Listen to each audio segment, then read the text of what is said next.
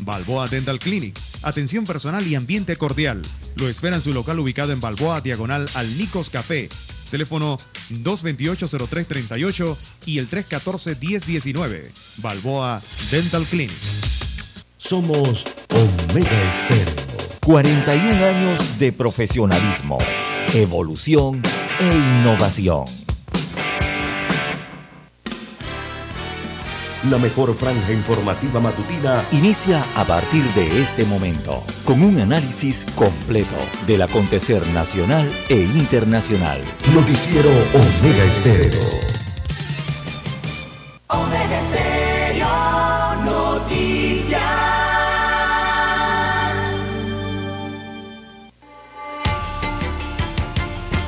A continuación, los titulares con los hechos que son noticias hoy.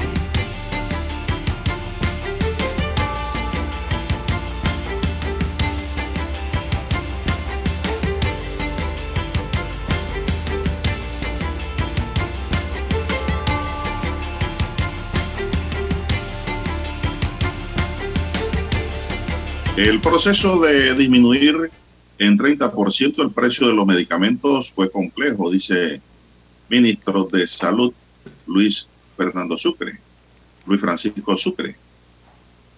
También tenemos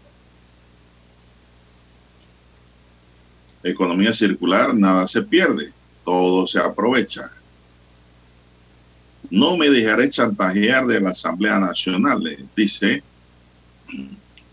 el ex candidato presidencial Ricardo Lomana, quien nuevamente pues volverá a la palestra en esta oportunidad respaldado por el partido Otro Camino. Iniciarán la entrega de galletas, leche y crema nutricional en las 16 regiones educativas del país.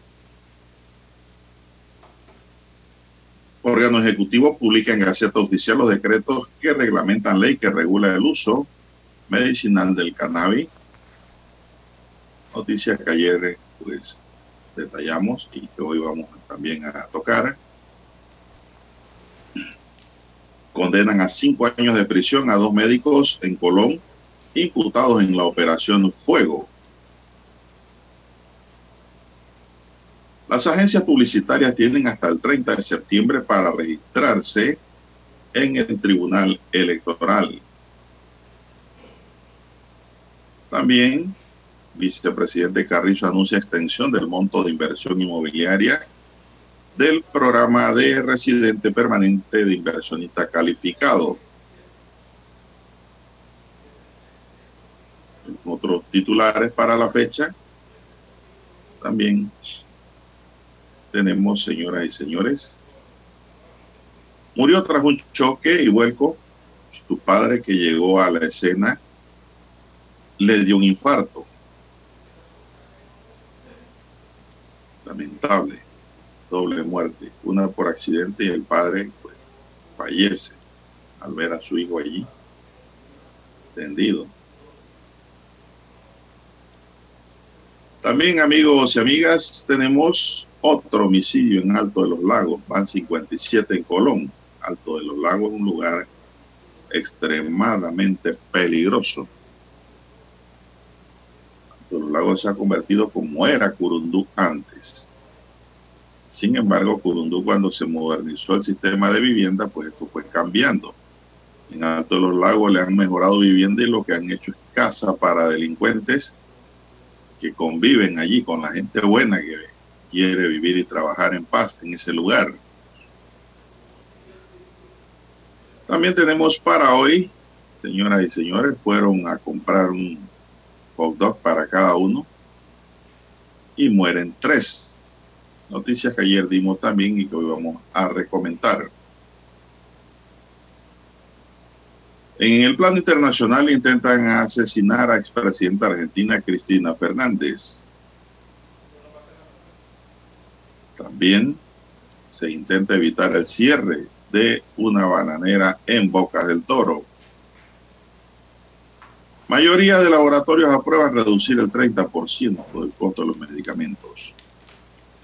Amigos y amigas, estos son solamente titulares. En breve regresaremos con los detalles de estas y otras noticias. Estos fueron nuestros titulares de hoy. En breve regresamos. Para los que están enamorados. Hoy corté una flor. Y llovía, llovía. Esperando a mi amor. Para los despechados. Se deja de querer, pero no se olvida. Para los que han dejado. Tú con él. Para aquellos que se aman eternamente.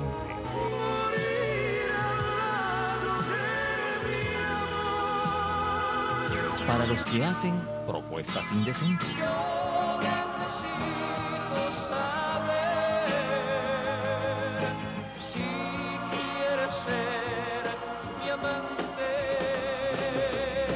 Clásicos. Clásicos del sábado. Del sábado. Clásicos del sábado. Todos los sábados por Omega Estéreo 107.3, la radio sin fronteras.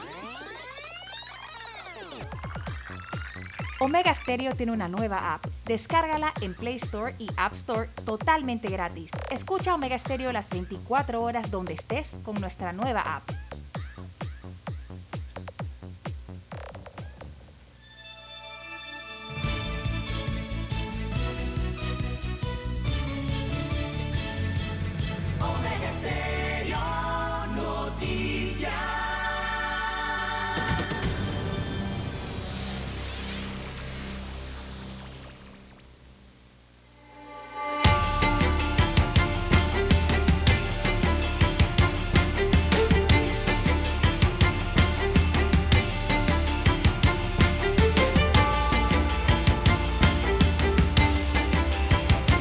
Bien, amigos y amigas, muy buenos días. Llegó el viernes, don Dani.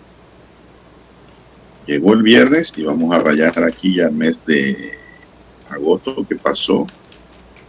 Y ya quedamos hoy a viernes 2 de septiembre del año 2022.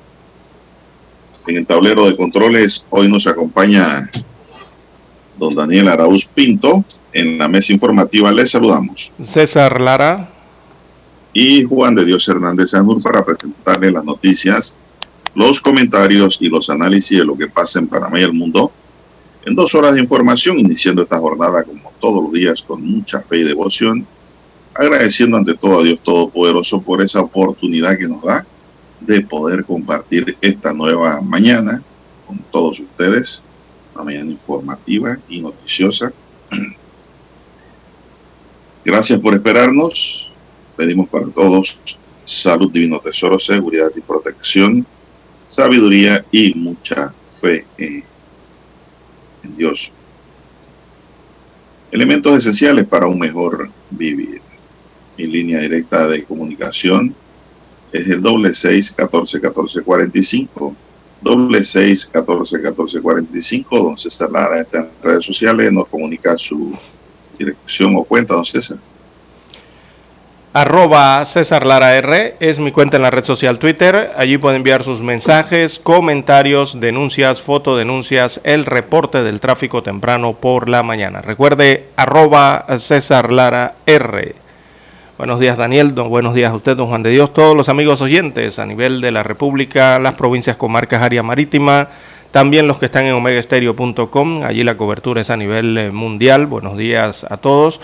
También los que ya están en el canal 856 eh, sintonizado. Ese canal es de Tigo, televisión pagada por cable a nivel nacional. Omega Stereo llega a su televisor. Y también los que ya han activado su aplicación de Omega Stereo y nos escuchan en sus dispositivos móviles, su celular.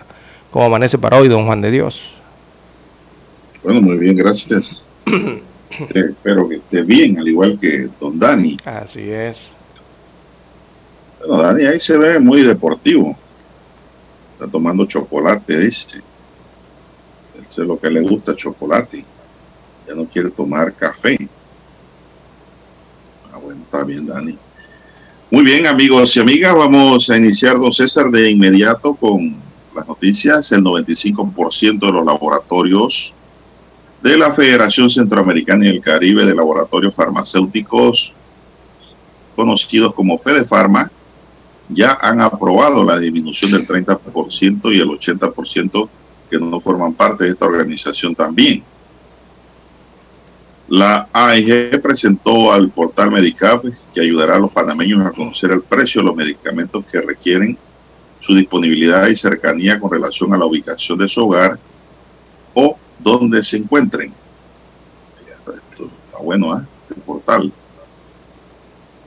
La Mesa Técnica de Medicamentos aprobó recomendar al presidente Laurentino Cortizo crear una subcomisión para negociar con los laboratorios farmacéuticos para reducir los precios de los medicamentos enlistados con el descuento del 30% para que no se tenga que prorrogar el decreto ejecutivo 17 del 10 de agosto de 2022 después de seis meses, reveló el vicepresidente José Gabriel Carrizo. Sobre la implementación de Medicar, portal que ayudará a los panameños a conocer el precio de los medicamentos, se trata de una plataforma creada por la AEG y la Autoridad de Protección al Consumidor, ACODECO. En una primera fase, el portal será actualizado con base de datos de ACODECO y en una segunda etapa, los dueños de farmacia tendrán un número de usuario que les permitirá ingresar a la plataforma para actualizar los precios de sus comercios. Dos semanas después de lanzado el portal, se iniciará con la capacitación a los dueños de farmacias y lo podrán hacer desde un teléfono móvil o desde una computadora, don César. Son innovaciones. Bien, eso sí, don Juan de Dios. Buenas. Así es como, como mm, se hace o lo hacen en diversos países, eh, don Juan de Dios, sobre todo las instituciones eh, oficiales de salud, las autoridades de salud, no los ministerios o los institutos de salud, eh, que en sus páginas oficiales ellos tienen el precio de los medicamentos, don Juan de Dios, tanto para, digo, para todo el mercado privado. Usted puede acceder y ver los precios promedio en cualquiera de estas páginas a nivel de cualquier otro país. Usted se va a Colombia y es así. Usted antes de ir a comprar un medicamento, usted puede revisar la página eh, de la institución de salud de ese país, eh, inserta el nombre del medicamento y ahí le dice cuánto debe costar promedio y está siempre actualizada. Aquí en Panamá eso nunca lo habían hecho, no, no existía. Y ha llegado ahora eso, don Juan de Dios, eh, no por decisión o voluntad de las autoridades que debieron tener eso ha- hace años aquí en Panamá, sino por presión de las protestas populares, don Juan de Dios. Eh, Así mismo es, don eso- César. lo ha logrado es el mismo pueblo eh, con sus protestas. Así es. Quiere decir que no querían hacerlo o no, o no querían trabajar, don César. Sí, no- simplemente no... Eso es lo que yo deduzco, no querían Sí, trabajar. este, el problema aquí siempre ha sido con los gobiernos, don Juan de Dios, es que te hablan de una gestión. O sea, cuando te hablan de una gestión es que te hablan de un plan, ¿verdad? Tanto en antes de a- asumir el gobierno en sus campañas políticas, hermoso cuando los ves en los periódicos y abres esos libretos que es el plan sí, de sí, gobierno y después cuando Son paraísos. Exacto, cuando suben a los gobiernos, entonces te hablan de un plan de gobierno, hermoso también, pero al final no ejecutan la mayoría de lo que dicen esos libritos o esos folletos o, o- o- O- esas hojas, don Juan de Dios. o lo ejecutan a media, Ajá. imperfectamente. Exactamente. Entonces usted ve que en otros países eh, los estados, eh, las administraciones estatales eh, trabajan en base a lo que le ordenan y les piden los- las, las- las normativas, las leyes, ¿verdad? Eh, aquí en Panamá no, aquí en Panamá eso siempre se ha solicitado y se ha pedido. Anteriormente se había solicitado y ningún gobierno se le había prendido la mecha, digo, la, la- el foco de, el foco de eh, poder eh, No, lo dijo bien, lo dijo bien ejecutar eso, no se le había eso. prendido la mecha, en verdad. le prendieron la mecha, que Sí, es otra cosa. Exacto, entonces tuvo que venir a la población y empujarlo. Por eso es que a veces nosotros decimos en el noticiero y nos ha escuchado decir que a los gobiernos hay que ayudarlos, pero hay que ayudarlos Claro. a hacer, a hacer. Cuando usted ve que su gobierno, su, su autoridad electa local, sea representante, sea alcalde, sea diputado, o sea ya el ejecutivo a través del presidente y sus ministros, usted ve que no accionan, que no hacen cosas.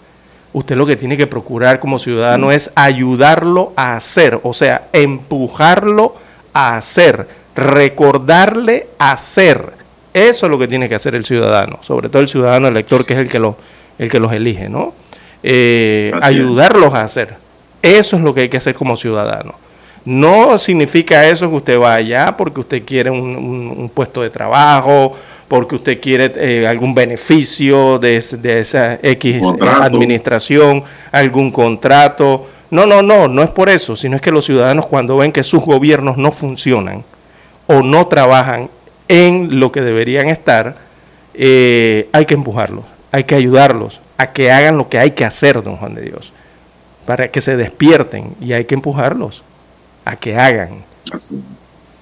Bueno, y se empuja a través de la crítica constructiva, don Claro, César, a como través hacemos de- nosotros aquí. Correcto, a través de ideas, a través de organizaciones, a través de No ONGs, aplaudiendo, a no aplaudiendo hasta con los pies como la foca, que aplaude. Así no, No, no, no, no. Eso es lo que hay que hacer. la foca aplaude con las patas. En- eh, Así no es la cosa tampoco. usted ha visto aquí que a una través de la protesta... crítica constructiva, Sí. cualquier buen gobierno en todo momento capta la idea, don César, y corrige, enmienda o pone en marcha. Y eso lo hemos dicho. Desde esta mesa usted y yo hemos visto pasar gobierno tras gobierno. ¿Cómo no? Y los Uh, oyentes ahí con nosotros. así es. Bueno, hecho ese comentario, hacemos una pausa, don Dani, para regresar con más.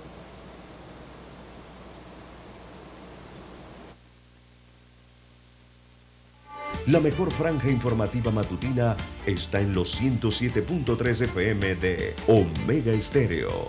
5.30 AM. Noticiero Omega Estéreo. Presenta los hechos nacionales e internacionales más relevantes del día. 7.30 AM. Infoanálisis. Con entrevistas y análisis con los personajes que son noticia. De 8 y 30 a 9 y 30 de la mañana. Sin rodeos. Con Álvaro Alvarado. De lunes a viernes por Omega Estéreo. Para anunciarse en Omega Estéreo, marque el 269-2237. Con mucho gusto le brindaremos una atención profesional y personalizada. Su publicidad en Omega Estéreo. La escucharán de costa a costa y frontera a frontera. Contáctenos 269-2237. Gracias. En centrales telefónicas, la casa del teléfono es tu mejor opción. Te asesoramos y ofrecemos buena atención. Con años de experiencia, trabajando para ti. La casa del teléfono, ubicados en Via Brasil y lista hermosa. La casa del teléfono, líder de telecomunicaciones. La casa del teléfono, visitarnos. La casa del teléfono. 229-0465. lsdtcorp.com. Distribuidor autorizado Panasonic. Omega Stereo tiene una nueva app. Descárgala en Play Store y App Store totalmente gratis. Escucha Omega Stereo las 24 horas donde estés con nuestra aplicación totalmente nueva.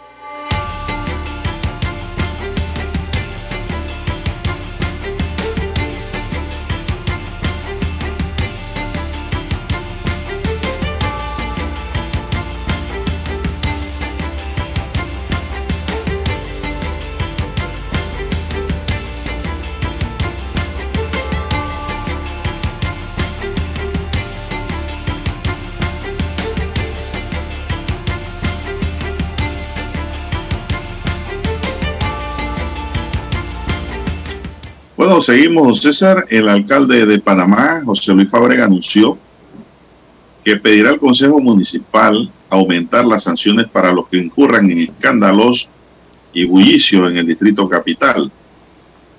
Fábrega destacó que en el distrito de Panamá hay zonas mixtas de barrios residenciales y áreas comerciales como San Francisco, Betania, San Felipe, Juan Díaz y el sector de Costa del Este, pero los dueños de negocios deben regular los decibeles, sobre todo en horas de la noche, y eso lo vamos a hacer respetar. La mayoría de estos comercios están rodeados por edificios y el eco y sonido viajan, pero esto no es una excusa para que el municipio no haga operativos para garantizar la paz y tranquilidad mental en horas de la noche cerca de escuelas, iglesias, hospitales y hogares de ancianos, advirtió el burgomaestre, don César. Las multas por ruidos excesivos van de 50 a 3 mil dólares. José Luis Fábrega recibió de la Casa de la Municipalidad a distinguidas personalidades extranjeras del mundo corporativo, así como autoridades de los poderes ejecutivo, legislativo y municipales que participarán de los premios Golden Star Award, al que también fue nominado en la categoría de Gobierno Municipal de Excelencia, un reconocimiento a la trascendencia de sus obras y aprobación de su gestión como alcalde. Luego realizaron un recorrido por el mercado de San Felipe para dar a conocer el funcionamiento de la red de mercados municipales que se ha venido desarrollando en los últimos tiempos. Bueno, don César, me quedo con esto del ruido y el sonido. Sí, eso lo y ojalá pues no se quede, como dice aquí, eh, don César, en una sola petición, Así es. sino que el Consejo Municipal pues apruebe elevar el monto de sanciones. Sí. Mire, ¿se acuerda la Para palabrita? si de esa forma, pegando en el bolsillo de los bulleros, eh, se puede corregir este problema que es muy grande. Sí, César. enorme. eh, y Y sobre en todo San aquí en- Miguelito ni se diga, pero acá nuestro Capital- alcalde en el área de San Miguelito ni fu ni fa Exacto. con eso. Eh, ¿Se acuerda la palabrita que utilizamos en el bloque anterior? Empujar a las autoridades a hacer. Bueno, eh, con este tema de los ruidos en los barrios, don Juan de Dios, de las discotecas, eh, los ruidos molestos, la música estridente que afecta a los vecinos, esas bocinas de alta potencia que generan y, y que saben que exceden las intensidades sonoras y de ruido y que no dejan descansar a la gente, don Juan de Dios, sobre todo a los adultos mayores, no dejan estudiar a los muchachos, a los chicos de la casa, eh, y, y no dejan descansar a, a las personas, don Juan de Dios, en esto. La mayoría de las comunidades, las personas, constantemente están denunciando, principalmente ante los municipios, esta situación. Eh, A eso es lo que nos referimos con empujar a hacer. Entonces, ¿qué hace la ciudadanía? Empuja al alcalde a hacer, a hacer cumplir las normas. Pero ¿qué pasa, don Juan de Dios? Que, oiga, las autoridades tienen que salir a inspeccionar, don Juan de Dios. Si les están denunciando que X lugar, a X hora o por cierto periodo de la semana en tal lugar está ocurriendo esta irregularidad, oiga, tienen que salir a inspeccionar, tienen que mandar gente a inspeccionar, tienen que levantar actas, ¿verdad? Tienen que llamar a, reuniones, a lo que sea, para tratar de contener esto de los escándalos y los ruidos en, eh, en la ciudad o en las comunidades. ¿Cómo se hace eso, don Juan de Dios? Eso simplemente se hace con inspección. La alcaldía simplemente manda a un funcionario municipal a inspeccionar. Ese funcionario municipal tiene que estar dotado, don Juan de Dios, de un aparatito que mide los decibeles de sonido o de ruido en el ambiente. Y él va a medir las distancias en cuanto eh, se generan esos decibeles desde la discoteca, el bar, la parrillada, hasta los lavautos, don Juan de Dios. Ya los lavautos no son lavautos, ya los lavautos los han convertido en discotecas al aire libre. Son estos estilos de mini, mini pops, porque podríamos llamarlos así. Sí. Son unos mini pops de, de- de lunes a domingo, a toda hora, don Juan de Dios, ahora con música y con bocinas estridentes que molestan al vecindario. Entonces, hay reglas establecidas en municipales, casi que en todos los municipios, don Juan de Dios, en Panamá, eh, respecto a los ruidos, porque el ruido, más que una denuncia de que te moleste, el ruido es un problema de salud. Lo que hay que entender con el ruido es que el ruido eh, puede afectar la salud de una persona, ¿verdad? Eh, y desde hace años aquí se ha, ¿cómo le digo? Se ha dado funciones tanto al Ministerio de Salud para atender esa situación y a los municipios, don Juan de Dios, para atender esa situación de los ruidos. Sea por una de las dos vías, se puede mejorar esa situación. Pero para poder que eso mejore y eso ande en rieles, don Juan de Dios, más que las multas, diría yo, hay que hacer es la inspección. Tienen que ir allá. Las autoridades deben ir y deben ir con esos aparatos especiales a medirle esa, esa estridencia ¿no? que generan todas esas comprar los aparatos. Eh, no es que los deben Tienen que comprar los aparatos porque la excusa es que no hay equipo siempre. Ah, ah, ah, pero se da cuenta. Esos equipos se pagan solos, se pagan con las multas. Con la multa, Eso es lo que nadie dice y hace. Exactamente. Pero eso lo deben tener si eso lo dicen las normativas, don Juan de Dios, que ellos tienen que cumplir. Si hay leyes incluso que establecen eso y las mismas leyes hasta hablan del presupuesto que se le debe asignar a las instituciones para tener esos instrumentos, esos aparatos, para poder ejercer esa función. Entonces, lo que vemos aquí es lo de siempre, que las autoridades electas o locales eh, simplemente llegan a los puestos a sentarse, don Juan de Dios, la gran mayoría. Entonces tiene que andar la ciudadanía detrás, ¿verdad? Empujándolos a hacer. Y eso no puede ser, si para eso son electos, para eso prometen, para eso dicen que tienen un plan de gestión, de administración, de ejecución, ¿verdad? Para mejorar X o Y comunidad o un país. Entonces, eh, los ciudadanos no pueden andar todo el día en eso, ¿no? Si para eso están electas las autoridades. Pero es que, don César, ellos piensan que están haciendo un favor. Bien, vamos a la pausa, don Daniel. Vamos a escuchar nuestro himno nacional.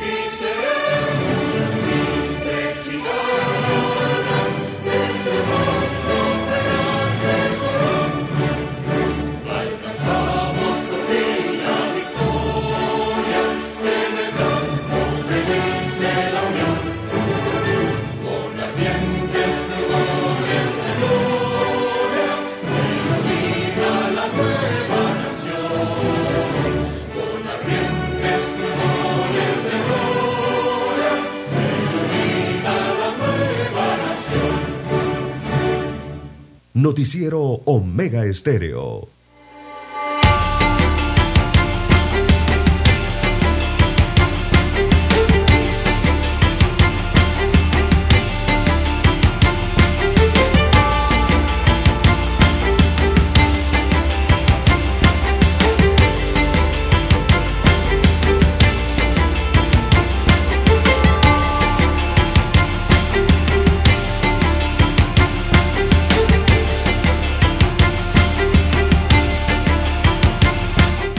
Son las seis, cinco minutos.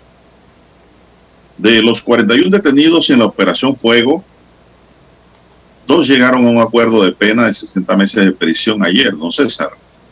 La Fiscalía Especializada en Delitos Relacionados con Droga indicó que entre los condenados está el doctor Virgilio Córdoba, médico de profesión, responsable de la Comisión de Delito de Corrupción de Funcionario Público. Además, se le ordenó como pena accesoria la inhabilitación para ejercer funciones públicas por el periodo de un año, una vez cumplida la pena principal. Ya se le condena a don César fue por expedir un certificado médico que no debió expedir. El otro sentenciado fue el señor Roberto Henry, quien llegó a un acuerdo de pena por el delito de conspiración para cometer delitos relacionados con, con droga y además se le impuso pena accesoria de una multa de mil dólares. En la audiencia de garantía fiscal, Joseph Díaz, acompañado de la fiscal Johanna Kiel, presentaron los elementos de convicción con que cuenta la investigación y que vincula a los dos sentenciados a los hechos investigados. Una vez aceptada la responsabilidad por parte de los sentenciados, el Ministerio Público presentó los acuerdos de pena que fueron validados por la juez Yanina Mosquera. Autoridades informaron que la Fiscalía terminó el día de ayer con la sustentación de solicitud de medida cautelar a otros 35 que fueron aprendidos en esa operación. La juez decretó un receso para continuar hoy viernes con la audiencia de medidas cautelares. En este operativo se llevaron a cabo 45 diligencias de allanamiento y registro, en donde se dio con la aprehensión de 41 personas. Se decomisaron armas de fuego, municiones y presuntas sustancias ilícitas, además de la suma de 139 mil dólares en efectivo. Entre las personas que fueron aprendidas en dicho operativo está el hermano y la esposa de Eduardo Macé Alonso, alias Marshall, quien está detenido, presunto líder de esta organización criminal. Es la información que nos envía hoy el siglo, don César. Así es, bueno. Eh, en más informaciones, don Juan de Dios. Eh, pero, aquí lo curioso, don César, no, hay que destacar, hay que destacar la moraleja, don César. A ver, ¿qué dice la moraleja? Que un médico fue condenado. Un médico, es decir, un profesional de la medicina. Y muchos se dirán, ¿por qué no? Bueno, por expedir un certificado médico, don César, que no debió expedir, el cual no era correcto porque era sobre un dictamen falso. Entonces, entonces, ese es el problema que tuvo ese médico. Le dieron cinco años de prisión que, bueno, eh, permite la conversión de, de la pena de prisión, ¿no? Y me imagino que ahora hará un trabajo comunitario. Pero digo, imagínense, entonces, perder tanto tiempo como profesional para caer en estos problemas no vale la pena. Y esto que le sirva de ejemplo al resto de los médicos en todo el país, don César. Así es. Al momento de pedir un certificado en causas judiciales es mejor ver bien lo que van a hacer, porque esto pues se puede investigar y puede ocurrir lo que ocurrió aquí, en este caso, don César. Eh, ¿Qué sería allí falsear? No sé, e-, esa es la moraleja que nos deja esto, don César, o sea, el ejemplo, lo que hay que pensar, ¿no? Sobre esa materia. y es. Eh, él emitió, según la nota que me llega, un dictamen médico fraudulento ah, para beneficiar a una persona relacionada a la red de narcotráfico ah, para que no compareciera a una audiencia. Sí. Falsificó algo entonces, eh, falseó algo. No. o atribuyó algo distinto. César consiste o atribuyó algo distinto. En hacer un dictamen que no es el correcto. Pues. Exacto, atribuir algo distinto, ¿no? Para con el un fin de que se beneficiara a un procesado. Bueno, eso queda allí Y los médicos pues tienen que ver y pensar bien lo que van a hacer. Eh, Todo no es dinero. Recordemos que ellos manejan documentación y manejan datos eh, clínicos y manejan expedientes. Entonces los médicos tienen que ser muy cuidadosos con eso porque eh, está el historial clínico también. no es esta situación de la que usted trae la noticia, pero entre lo que ellos manejan, además de certificados médicos, también manejan el historial clínico, don Juan de Dios, de los pacientes. Y, y no se puede estar jugando con esa, ese tipo de información o utilizarla en pro o en beneficio eh, de algún, no sé, algún interés o algún objetivo. Eh, los médicos tienen que ser muy profesionales en ese sentido. Bien, son las 6-10 minutos, 6-10 minutos. Bien, don Juan de Dios, en Panamá se están buscando a dos marinos que han desaparecido aquí en Ciudad Capital. Eh, se trata de dos marinos de nacionalidad bangladesí, eh, son de Bangladesh, eh, han sido reportados como desaparecidos en Panamá luego de haber sido vistos por última vez en un hotel en el corregimiento de Bellavista, aquí en Ciudad Capital. Se trata de Nowatz eh, M. Dasha, eh, aquí ponen su número de pasaporte, y también de Mohamed Ibrahim, quienes están siendo buscados por las autoridades panameñas. De hecho, la Fiscalía Metropolitana, a través de la sección de atención primaria, segunda subregional de Bellavista y San Francisco, inició una investigación para dar con, con eh, su paradero, por lo que solicita la colaboración de la ciudadanía. Ellos, el Ministerio Público, ha colgado en su cuenta de Twitter eh, un banner o, una fotografía, una imagen eh, con el título Desaparecidos. Coloca la fotografía de ambos marineros jóvenes marineros, el nombre Muhammad Ibrahim y Noasad eh, Macha, y eh, señalan entonces que están buscando, le dan unos números de teléfono. El Ministerio Público... ¿Cómo se perdieron? Bueno, el Ministerio Público confirmó que la última vez que fueron vistos fue el día 9 de junio en el Hotel Torres de Alba. Ese hotel está ubicado aquí en la calle Eusebio A. Morales, eh, en el corregimiento de Bellavista. Eh, cerca aquí al conocido Hotel El Panamá. Así que la Fiscalía Metropolitana hizo un llamado a la comunidad en general para que pueda tener conocimiento del paradero de estas personas y se comuniquen a las autoridades. El número que dan es el 504-1300, 504-1300 de, de la Fiscalía Metropolitana o el Ministerio Público para conocer algún detalle o el paradero de estos marineros. ¿Quién presentó esa denuncia? Está presentada ante el, ante el Ministerio Público. capitán. Las, debe ser, las autoridades buscan dar con el paradero, así que están pidiendo ayuda y que se comparta por lo menos esa información. Tiene que ser el capitán. si es que si tuvo que haber sido el capitán no puede zarpar sin ellos, ¿no? Embarcación, sí. Lo otro es que habrá, habrá que ver si eh, se fugaron. Si tenían causa para dejar ese barco. Y se fueron. Eso, todo eso forma parte de la investigación, pero ya eso son conjeturas, ¿no? Son hipótesis. Aparecen como desaparecidos. Sí, claro, desde el momento que ya los dejan de ver, quedan como desaparecidos. Y lo, eh, lo, más difícil aquí es que son extranjeros, don César. Y es más difícil, ¿no? El tema de poder dar con su ubicación. Quizás por el pasaporte. Bien, vamos a la pausa, don Dani. Vamos a una pausa para regresar con más.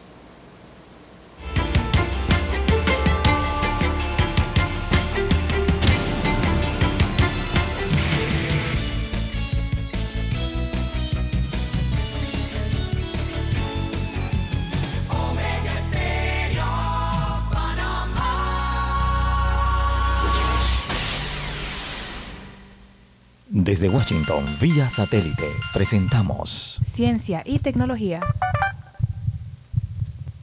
La Administración de Alimentos y Medicamentos, la FDA, autorizó una primera actualización para las vacunas contra el COVID-19, con las dosis de refuerzo enfocadas en la cepa del Omicron, que en la actualidad es la más común. Las inyecciones podrían comenzar a administrarse en unos días. La decisión de la FDA modifica la fórmula de las vacunas fabricadas por Pfizer y su rival Moderna con la esperanza de que los refuerzos modificados frenen otra oleada invernal. Hasta ahora, las vacunas contra el COVID-19 se han centrado en la variante original del coronavirus y las nuevas vacunas de refuerzo en Estados Unidos son combinadas o bivalentes, es decir, contienen la mitad de la fórmula de la vacuna original y la mitad de la protección contra las versiones más recientes del Omicron, denominadas BA.4 y BA.5, que se consideran las más contagiosas hasta el momento. La combinación pretende aumentar la protección cruzada contra múltiples variantes. Los refuerzos son únicamente para quienes ya recibieron la vacuna regular con las fórmulas originales.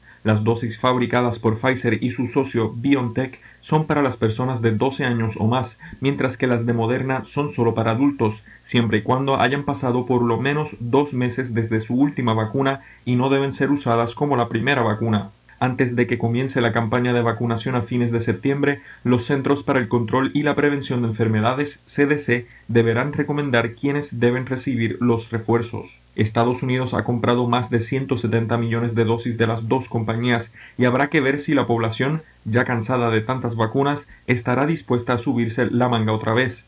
Apenas la mitad de la población elegible en Estados Unidos se puso la primera dosis de refuerzo y solo un tercio de las personas de 50 años o más se pusieron el segundo refuerzo. John Burnett, Voz de América, Washington. Desde Washington, vía satélite, hemos presentado Ciencia y tecnología. La mejor franja informativa matutina está en los 107.3 FM de Omega Estéreo, 530 AM. Noticiero Omega Estéreo presenta los hechos nacionales e internacionales más relevantes del día. 7:30 AM. Infoanálisis. Con entrevistas y análisis con los personajes que son noticia. De 8 y 30 a 9 y 30 de la mañana. Sin rodeos. Con Álvaro Alvarado. De lunes a viernes. Por Omega Estéreo.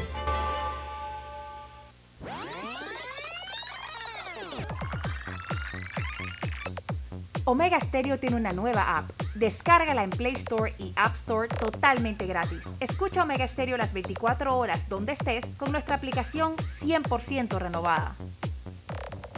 Noticiero Omega Estéreo.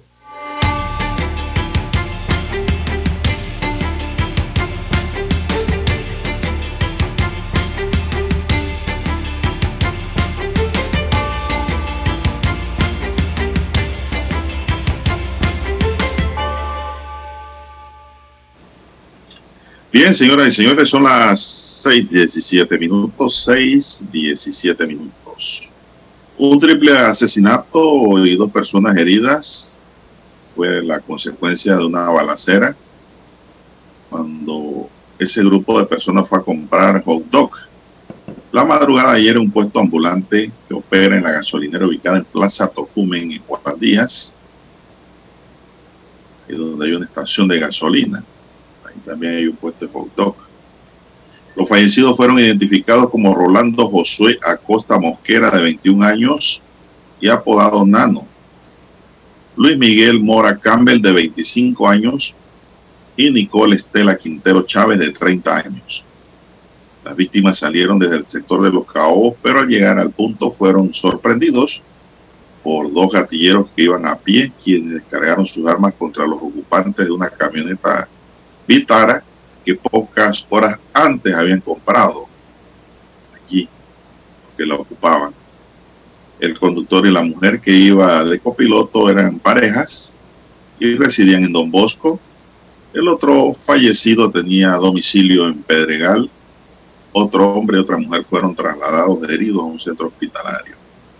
Una de las víctimas mantenía casos pendientes por posesión de armas de fuego sustancias ilícitas, así como un caso de robo.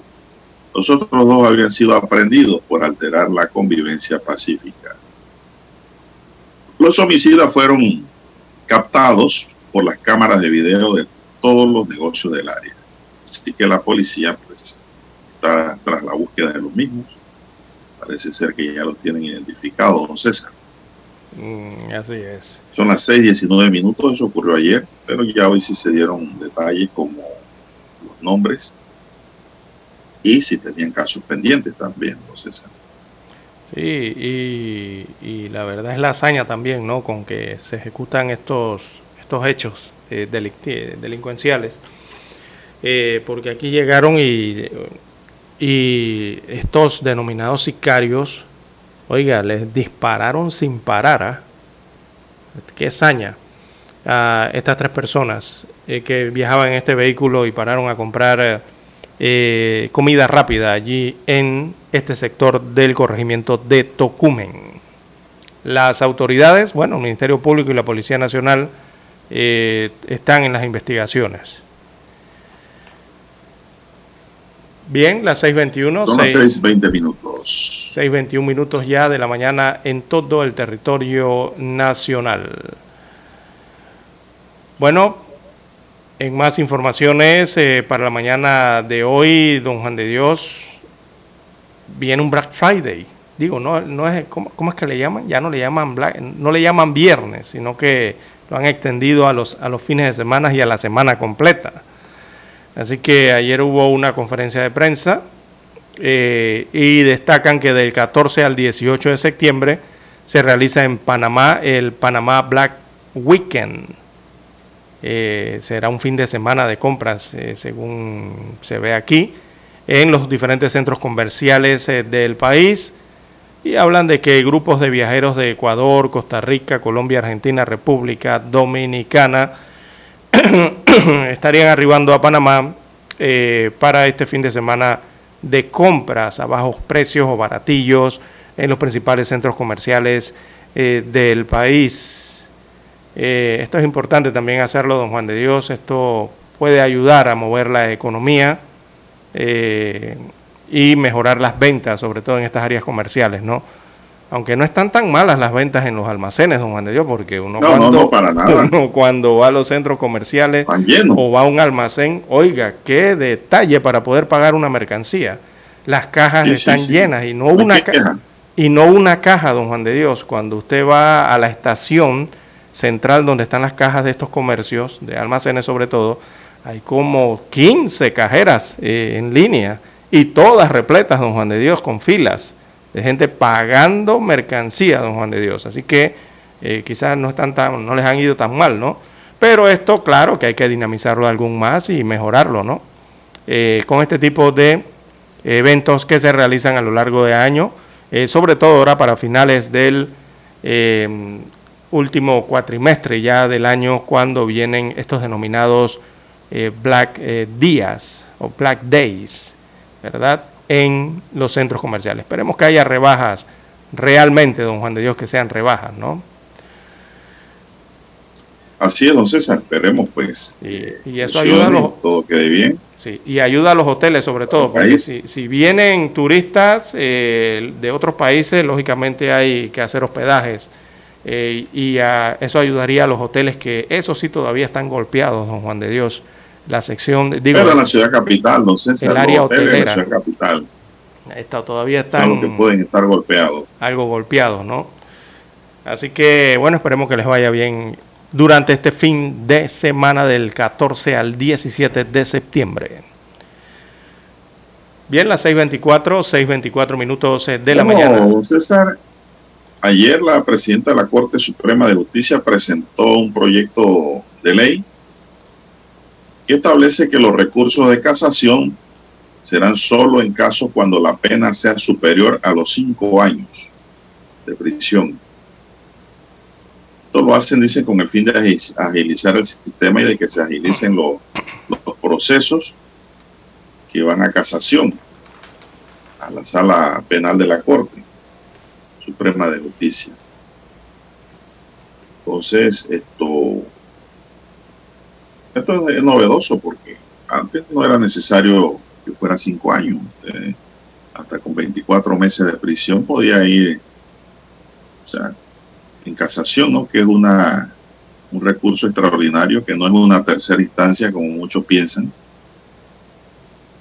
Eh, que lo que va a haber es la actuación del juez realmente. Si es contraria a derecho, si es correcta, pero ahora con esta, seguro lo van a aprobar. Bueno, no sé por qué. Esto ya hay suspicacias. sobre la propuesta, ¿no? Lo cierto es que de aprobarse, don César, ¿qué, ¿qué, le quedaría al abogado defensor? Bueno, le quedaría el recurso de anulación para ir a un nuevo juicio. Y la otra opción es aceptar la pena, el cumplimiento y, e ir al, al juez que ve esta materia, ¿no? ¿Por qué? Porque las penas de cinco años de prisión permiten el trabajo comunitario, siempre y cuando, César, no sean delitos contra la libertad, ¿no? Delitos, los llamados delitos sexuales cometidos en contra de menores de 14 años. Lo demás puede ir a trabajo comunitario, César. las... Y si es de uno a cuatro años, también están los de, quedan los días multas, ¿no? Dicen que esto se hace para descongestionar el sistema carcelario, don César. Ese es el fin central de la temática. Porque muchos recursos, don César, a veces hay pena, hay pena, hay penados a dos años de prisión, tres años de prisión, cuatro años de prisión. Viene el abogado, coloca su recurso de casación. ¿Y qué pasa? Que mientras no se resuelve esa casación, inclusive eh, la persona puede estar detenida. Inclusive. En cambio, si se van ante el juez de cumplimiento, pueden ir a pedir el reemplazo de pena por otra menos severa y la persona queda sancionada para el resto de su vida, pero con la opción de que no va a quedar tras los barrotes al existir pues otra forma de pagar la pena de prisión. Son las 6.27 minutos. ¿Qué más tenemos, César? Bien, eh, don Juan de Dios, bueno, he abierto la tapa de los periódicos aquí y eh, me he sorprendido en un anuncio que aparece en, la mayoría de los periódicos, en la página 2 de la mayoría de los periódicos, un gobierno, un ¿Qué, anuncio dice este anuncio? Del gobierno de la República de Panamá, del gobierno nacional, y habla de los combustibles, don Juan de Dios, pero a nivel latinoamericano eh, dice que Panamá tiene la gasolina más barata de América Latina. Y aquí colocan en, en, eh, comparación eh, los países latinoamericanos respecto al precio del combustible con el de Panamá incluido también, ¿no? Señalan que el de Panamá sería el primero, que tiene el combustible más barato. Y por aquí le colocan el precio actual del combustible en Panamá, dice que es de 3 balboas con 25 centavos por galón. Dice el anuncio que es del anuncio del gobierno nacional, le cumple al país. O sea, este es un anuncio gubernamental, pagado en los diferentes periódicos. Pero, don Juan de Dios, esto habría que analizarlo bien. Esto de que Panamá tiene la gasolina más barata de América Latina a ese precio que señala este anuncio eh, no es del todo, ¿ah? don Juan de Dios, porque el que ve esta información, sobre todo ve ese cuadro, que me parece es extraído de una información de la BBC de Londres, que lo vi por primera vez allí hace como 3, 4 días atrás, eh, pensaría que Panamá es un paraíso sin tener petróleo. Pero en los detalles es donde se encuentra la diferencia, don Juan de Dios, ya que esta publicación no detalla que el litro de gasolina en Panamá cuesta 86 centésimos, ¿verdad? Porque está subsidiada. O sea, realmente la gasolina en Panamá cuesta, actualmente la última paridad está en un balboa con 14 centésimos, me parece que anda por allí, 14 o 15 centésimos, un balboa con 15 centésimos. Ese es el precio real del combustible en Panamá. No es este precio que dice aquí de 3.25 que anuncia el gobierno central en este anuncio pagado en los periódicos. Este es el precio subsidiado, pero recordemos que el subsidio hay que pagarlo. No es que esto es lo que cuesta la gasolina realmente. Alguien tiene que pagar la cuenta, don Juan de Dios. Hay que recordar que ese subsidio no es un regalo, porque esa diferencia del precio real habrá que pagarla, no sé cómo, será con préstamos, eh, o regresar al precio real o dejar de hacer alguna inversión vía presupuesto eh, para poder destinar esos recursos a ese subsidio del combustible. O sea, realmente el 325 podríamos catalogarlo hasta como un espejismo, porque realmente no es 325. Nosotros estamos pagando eh, cuatro balboas con 30 centavos, con 34, con 32, creo que por ahí anda el galón de combustible, pero subsidiado queda en 325.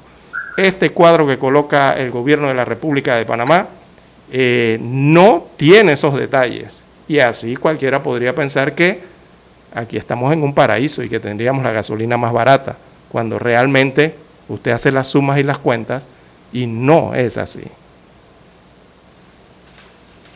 Bueno, son las seis treinta minutos. Usted no comparte esa. En parte no la comparto. No en esa página ahí, la, la, mitad de la información no la comparto. ¿Cómo no? Porque no tiene el detalle, no tiene el detalle y cualquiera puede eh, pensar de otra forma. Bueno, vamos a una pausa porque hay que escuchar el periódico.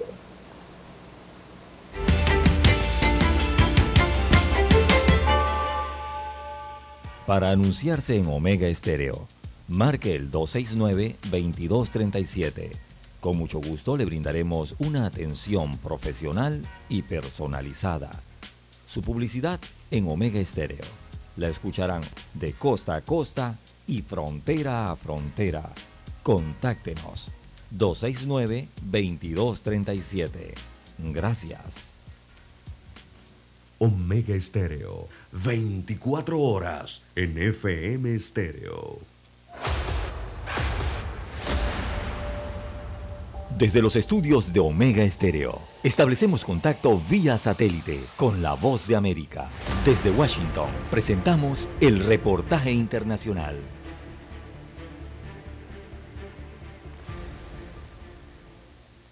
Venezuela encabeza la lista de las crisis de refugiados y migrantes con más de 6.800.000 personas en el mundo, de acuerdo a la plataforma de coordinación interagencial para refugiados y migrantes de Venezuela. Sin embargo, el Observatorio de la Diáspora Venezolana estima que la cifra asciende a por lo menos 7.350.000. Los datos de las investigaciones de la organización independiente han estado muy por encima de las estadísticas presentadas por agencias de la Organización de Naciones Unidas, pero ahora la diferencia empieza a estrecharse. Consultado por las razones de la discrepancia entre los datos, Tomás Páez, coordinador del Observatorio de la Diáspora y miembro del equipo coordinador de la Red Global de la Diáspora de Venezuela, dijo a La Voz de América que la Organización Internacional para las Migraciones se concentra en 17 países de la región. Que nosotros tenemos venezolanos en la India, tenemos venezolanos en China que no aparecen en esos registros. Eh, nosotros tenemos venezolanos en los cinco continentes. Páez añade que desde 2013, cuando surgió la organización, han establecido una red con organizaciones de venezolanos en todo el mundo que les permite consolidar información. No lo tenemos por países, nosotros tenemos los datos por ciudad, pues la gente no migra a países.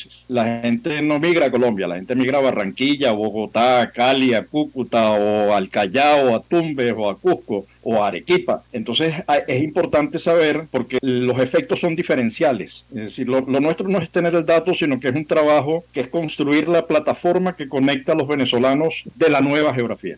De acuerdo al canciller de Venezuela, Carlos Faría, 29.124 venezolanos han regresado al país a través del plan Vuelta a la Patria del gobierno, que busca facilitar la migración de retorno. Carolina Alcalde, Voz de América, Caracas. Escucharon vía satélite desde Washington el reportaje internacional.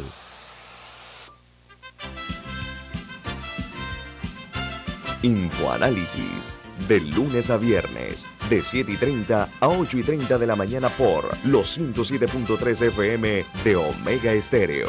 Con Guillermo Antonio Adames, Rubén Darío Murgas, Camila Adames Arias y Milton Enríquez. Infoanálisis, el programa para gente inteligente como usted.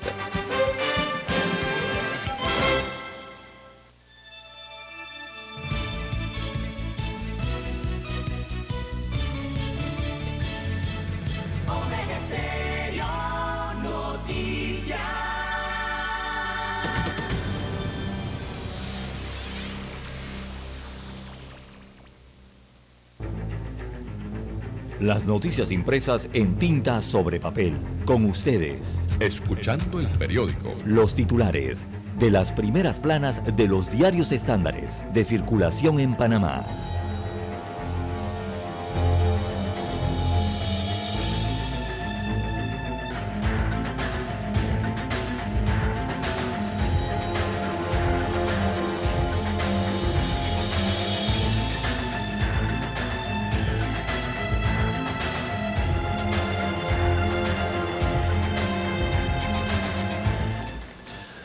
Bien, amigos oyentes, el diario La Prensa titula para hoy Nueva demanda contra los créditos al turismo. Así que una nueva acción de inconstitucionalidad persigue que la Corte Suprema de Justicia derogue el artículo 1 de la Ley 314 del año 2022 que modifica los incentivos fiscales al turismo. El recurso fue presentado por Ramón Ricardo Arias, quien eh, con anterioridad eh, demandó la Ley 122 del 2019 que reconocía un crédito fiscal del 100% en las inversiones turísticas fuera del distrito de Panamá Así que la Corte estaría obligada a archivar este caso porque la Ley 122 del 2019 fue modificada con la Ley 314 del 2022, que ajustó el crédito fiscal al 100%, que lo ajustó de 100% a 60% sobre el monto de las inversiones. Así que los incentivos fiscales, dice la prensa en su reporte de la Ley 314, afectan el presupuesto del Estado no tienen renta sustitutiva ni informe previo de la Contraloría, como dicta la Constitución.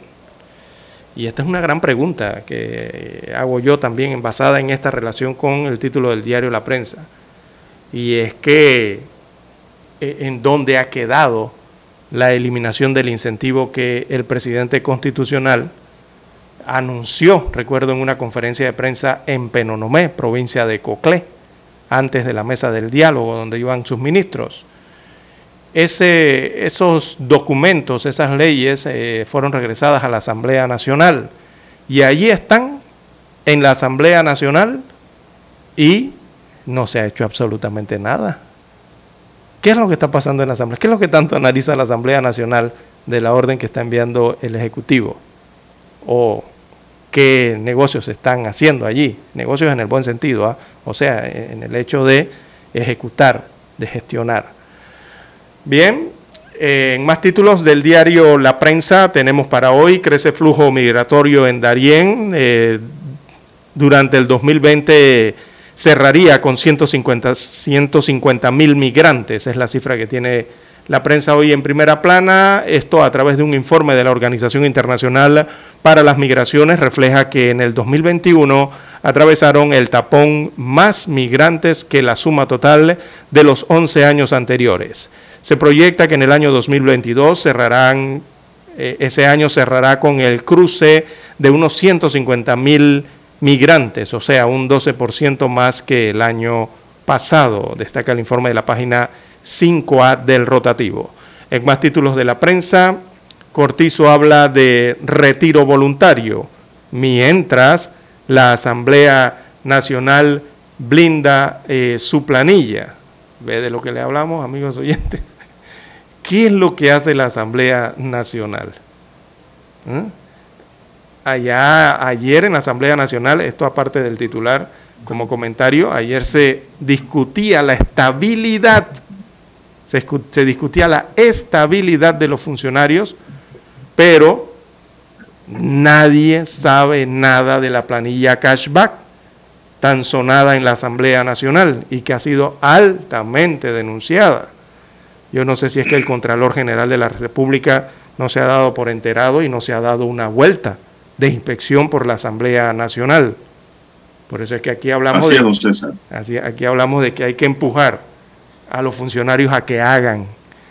Bien, en más títulos del diario La Prensa para hoy, Fiscalía, eh, bueno, en el titular ese, el gobierno de Laurentino Cortizo apuesta por un programa de retiro voluntario a fin de bajar la planilla estatal. El miércoles 31 de agosto emitió el decreto ejecutivo 204 que regula dicho programa y que, entre otras cosas, especifica quiénes son elegibles y detalla el monto del bono de incentivo que se le pagaría a quienes se acojan a la medida. O sea que hay excepciones dependiendo a las profesiones, a las leyes especiales y a los cargos que ostentan funcionarios dentro del Estado.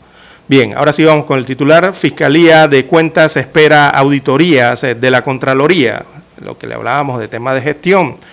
De 22 solicitudes de auditoría que la Fiscalía de Cuentas tramitó ante la Contraloría General de la República, solo ha tenido respuesta en dos, la relacionada con la Lotería Nacional de Beneficencia y otra por un caso en el Ministerio de Desarrollo Social.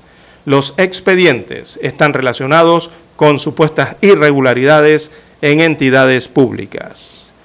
También para hoy la prensa titula Fiscalía pedirá dura sanción por vacunación clandestina. Continúan las pesquisas. Así que la Fiscalía Anticorrupción aspira a la aplicación de sanciones ejemplares para los implicados en dos jornadas de vacunaciones clandestinas, supuestamente contra la COVID-19, realizadas en junio del año 2021. Eh, Matías Pérez Escudero, perdón, es uno de los investigados, podría enfrentar penas de hasta 28 años de cárcel, destaca el rotativo. En más títulos de la prensa, en deportes, bueno, revelan calendario de la eliminatoria del Clásico Mundial. En la sección Vivir Más, Carlos Méndez participa en publicidad de Got Milk.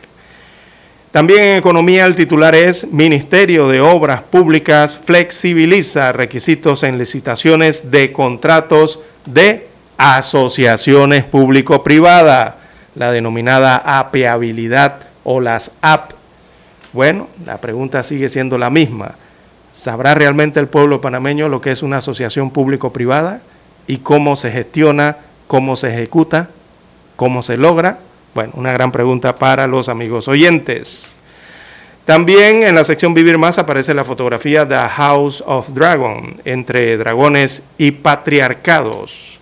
La fotografía principal del rotativo, la prensa para el día de hoy, eh, fue captada eh, en la inauguración de la CAPAC Expo Habitat 2022. Así que hay muchas propiedades a la venta allí. Bueno, eh, cerca de 200 proyectos inmobiliarios ubicados en áreas urbanas, zonas de playa y de montaña son parte de la oferta que presenta la industria de la construcción del primero al 4 de septiembre en el Panamá Convention Center.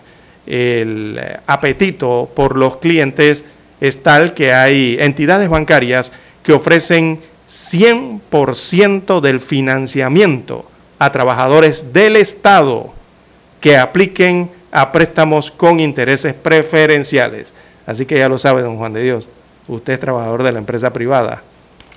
Es distinto el 100%. Bien, ¿Para que me vendan qué? eh, casas. Le están dando el 100% a los funcionarios públicos. ¿Más casa? Sí, pero el financiamiento, le están dando financiamiento del para qué quiero más 100%. casa, don César?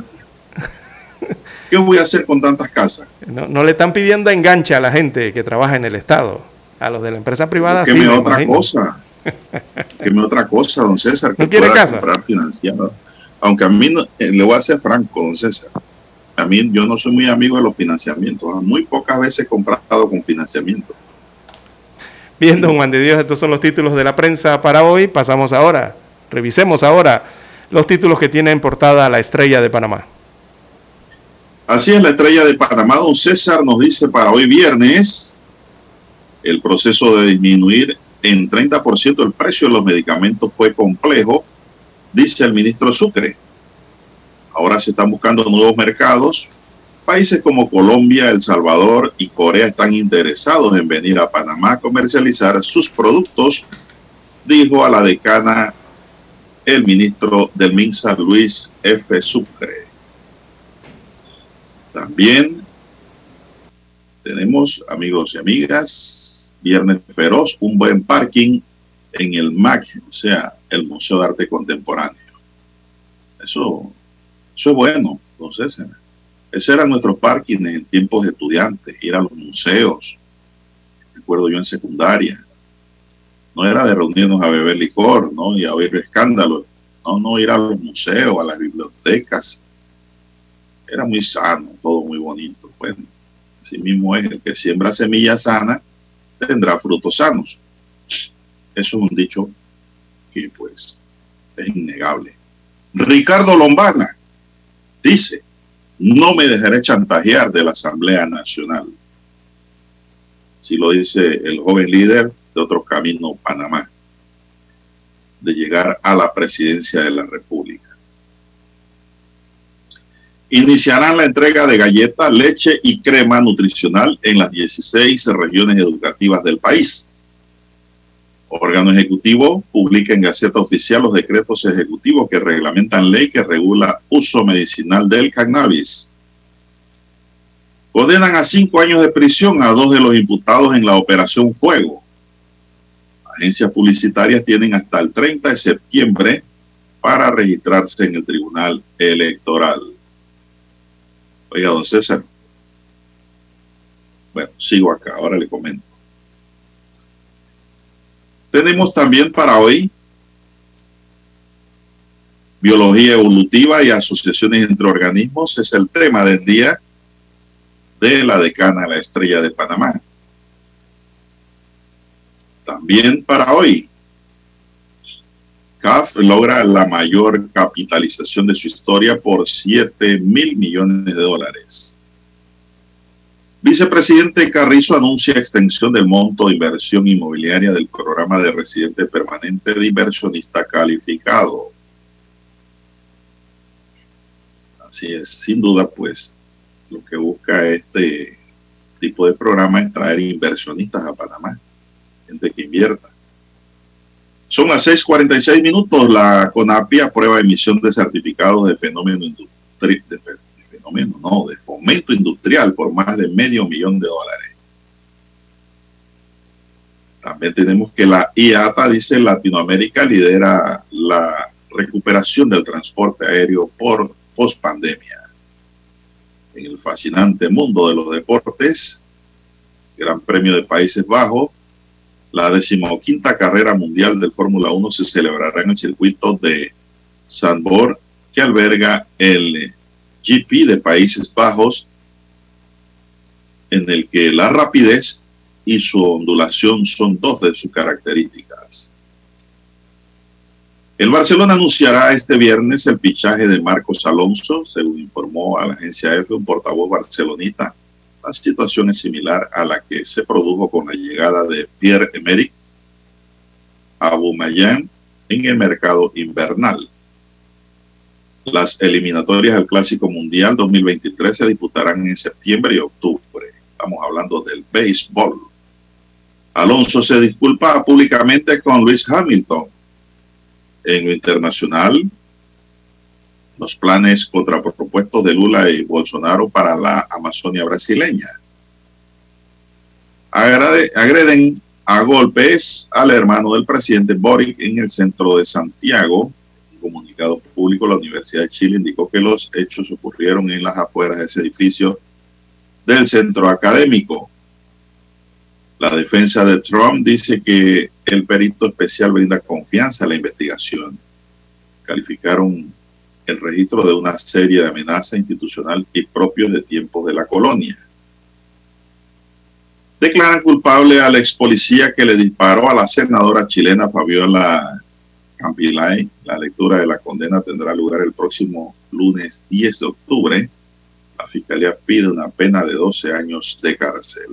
Amigos y amigas, estos son los titulares que hoy nos tiene la decana, la estrella de Panamá, y concluimos con la lectura correspondiente a este viernes. Hasta aquí. Escuchando el periódico. Las noticias de primera plana, impresas en tinta sobre papel. 7:30 AM. Infoanálisis, con entrevistas y análisis con los personajes que son noticia. La mejor franja informativa matutina está en los 107.3 FM de Omega Estéreo, cadena nacional. Para anunciarse en Omega Estéreo, marque el 269-2237. Con mucho gusto le brindaremos una atención profesional y personalizada. Su publicidad en Omega Estéreo la escucharán de costa a costa y frontera a frontera. Contáctenos 269-2237. Gracias.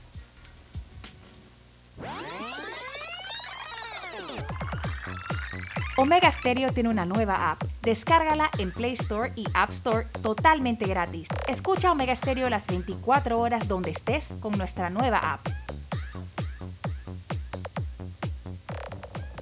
Noticiero Omega Estéreo. Desde los estudios de Omega Estéreo, establecemos contacto vía satélite con la voz de América.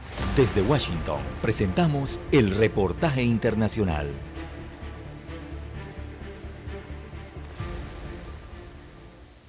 La temporada de huracanes en el Atlántico ha sido tranquila desde que comenzó en junio, tanto así que en el mes de agosto no se formó ni una sola tormenta grande, a pesar de que es el mes pico de la temporada de huracanes y de que los expertos habían pronosticado una actividad mayor que la normal. Casi todos los factores que hacen que los meteorólogos pronostiquen una actividad intensa de tormentas están, con factores como aguas calientes en el océano, ausencia de vientos que puedan alejar las tormentas, fenómenos como la niña en el Océano Pacífico que hace que aumente la actividad en el Atlántico, pero sin embargo no se ha formado ni una sola tormenta grande. El investigador de la Universidad de Miami, Brian McNulty, dice que todo está sorpresivamente tranquilo en el Atlántico y destaca que la tormenta tropical Colin se diluyó el 2 de julio y que desde entonces no ha habido nada. Es la primera vez desde 1941 que no hay temporales grandes en el Atlántico, desde que empezó la temporada el 3 de julio hasta fines de agosto. Ahora bien, el Centro Nacional de Huracanes observa tres sistemas en el Atlántico y dice que hay un 50% de probabilidades de que sean nombrados.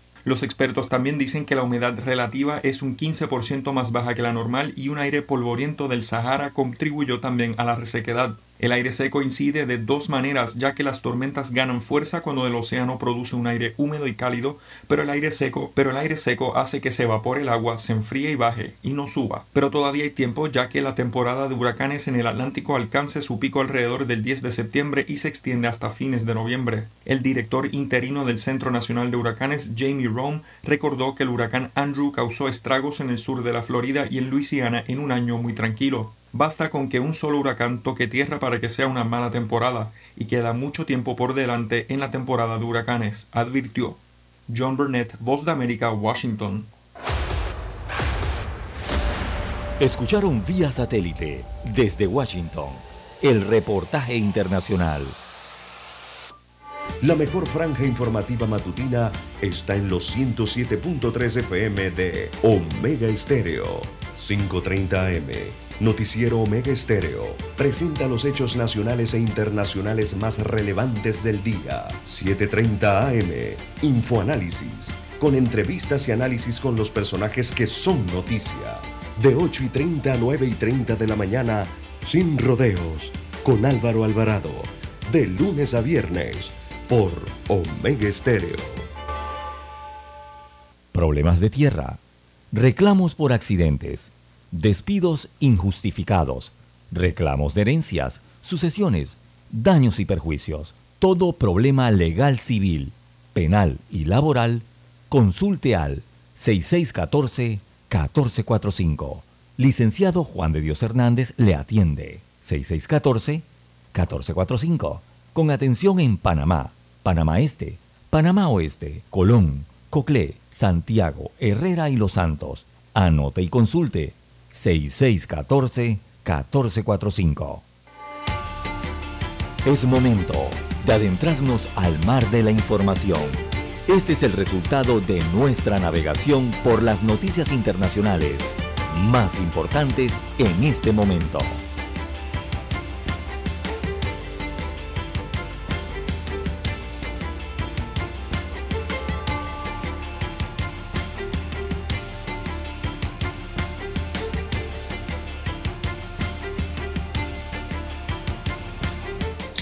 Bueno, pasando, César, en las páginas internacionales, nos encontramos aquí con la noticia que ocupa las primeras planas internacionales de los diarios hoy y las redes sociales, cuando un hombre fue detenido ayer en Buenos Aires tras intentar disparar contra la vicepresidenta argentina Cristina Fernández de Kirchner en los alrededores de su domicilio, cuando se celebraba una vigilia en su apoyo según confirmó la prensa, eh, lo dijo el ministro de Seguridad del país, Aníbal Fernández.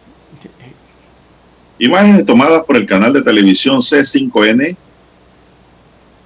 registraron el momento en que una persona saca un arma de fuego frente al rostro de la exmandataria. Una persona que es indicada por quienes están cerca de él muestra un arma y es detenida por personal de la custodia. Lo apartan, se encuentran, se encuentra el arma. Ahora tienen que analizar la situación por la gente, por eh, los técnicos para evaluar las huellas y la capacidad y disposición que tenía esta persona, dijo el ministro a ese canal. También se estudiará si el arma estaba en capacidad de ser percutada o no. Fue que se encasquilló, qué fue lo que pasó. Si era un arma real o era un arma, César, Sí, sí, juguete. sí, sí, sí, está, eh, sí. Todo eso se tiene que estudiar ahora. Ella. eh, Alberto Fernández. Alberto Fernández declara día feriado nacional por ello, don César. sí.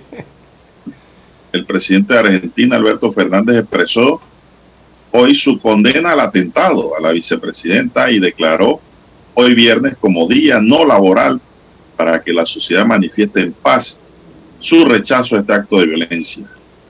En un mensaje por cadena nacional, el mandatario sostuvo que el atentado contra la expresidenta es el hecho más grave que ha sucedido desde que Argentina retornó a la democracia en 1983. Un hombre apuntó con arma de fuego en la cabeza y gatilló. Cristina permanece con vida porque por una razón todavía no confirmada técnicamente el arma que contaba con cinco balas no se disparó, pese a haber sido gatillada, precisó el jefe de Estado. Bueno, se encasquilló, don César. Puede ser. El presidente sostuvo que semejante realidad conmueve a todo el pueblo argentino. Este atentado merece el más enérgico re- político porque estos hechos afectan la democracia. Estamos obligados a recuperar la convivencia democrática que se ha creado se ha que, y se ha quebrantado por el discurso del odio que se ha esparcido desde diferentes espacios políticos, judiciales y mediáticos en Argentina, afirmó el presidente de ese país, don César. Así Bueno, no sé si usted vio las imágenes, don César. Sí, le- el arma eh, prácticamente en el, eh, digo, encima, ¿no? Del rostro de la vicepresidenta de Argentina. La pistola estaba cargada con cinco balas, según las autoridades eh, federales de Argentina. Eh, por ese hecho fue detenido Fernando Andrés Sabac Montiel. Él es un ciudadano brasileño de 35 años de edad, o sea que no era nadie oriundo de Argentina el que cometió esto, sino un brasileño. Eh, y bueno, la Policía Federal lo ha detenido a este hombre eh, que se encontraba a pocos metros de la vicepresidenta. Eh, ¿Dónde fue esto? Esto ocurrió cuando la vicepresidenta estaba en la calle, frente a su domicilio, o sea, frente a su apartamento. Eh, en las puertas de su casa o apartamento ahí en el barrio capitalino de Recoleta, se llama ese barrio. Ella estaba rodeada de militantes kirchneristas. Cuando ocurrió este evento, ¿verdad? De que este hombre amenazó eh, con una pistola eh, y aseguran que, bueno, que gatilló, pero que la bala no salió. O sea, que se encasquilló el arma. Muchos aseguran los... ¿Se encasquilló, don César, o el percutor estaba torcido y pegó fuera del Eh, área también. de percusión a la bala? Así es. Así la bala no sale. Los canales de televisión de Argentina, eh, todos, en su mayoría, los canales locales mostraron eh, al hombre cómo apuntaba a, a Fernández, a Cristina Oiga, Fernández. centímetros de la cabeza, don César. Sí, allí Yo pregunto la seguridad de frente a la boca la de la vicepresidenta. La seguridad que pasó allí, eso fue una falla. Así es, prácticamente enfrente de la boca de la, de la Sí, vicepresidenta. señor. A menos de una cuarta. Exacto. Es decir, ahí no había fallo. Claro Solo la no. salvó Dios. Así es. Eh, Y también, don César, si ahí hubiera salido una bala, quizás le pega a alguno de los periodistas que la estaban rodeando para entrevistarla.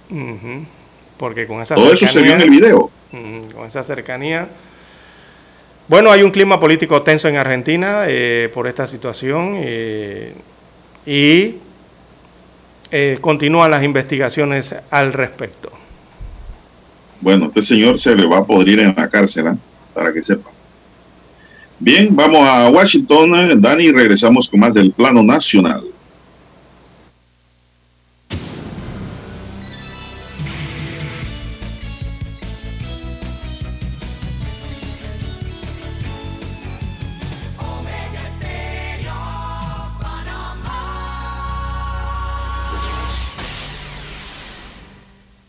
El satélite indica que es momento de nuestra conexión. Desde Washington, vía satélite y para Omega Estéreo de Panamá, buenos días América. Buenos días América, vía satélite desde Washington.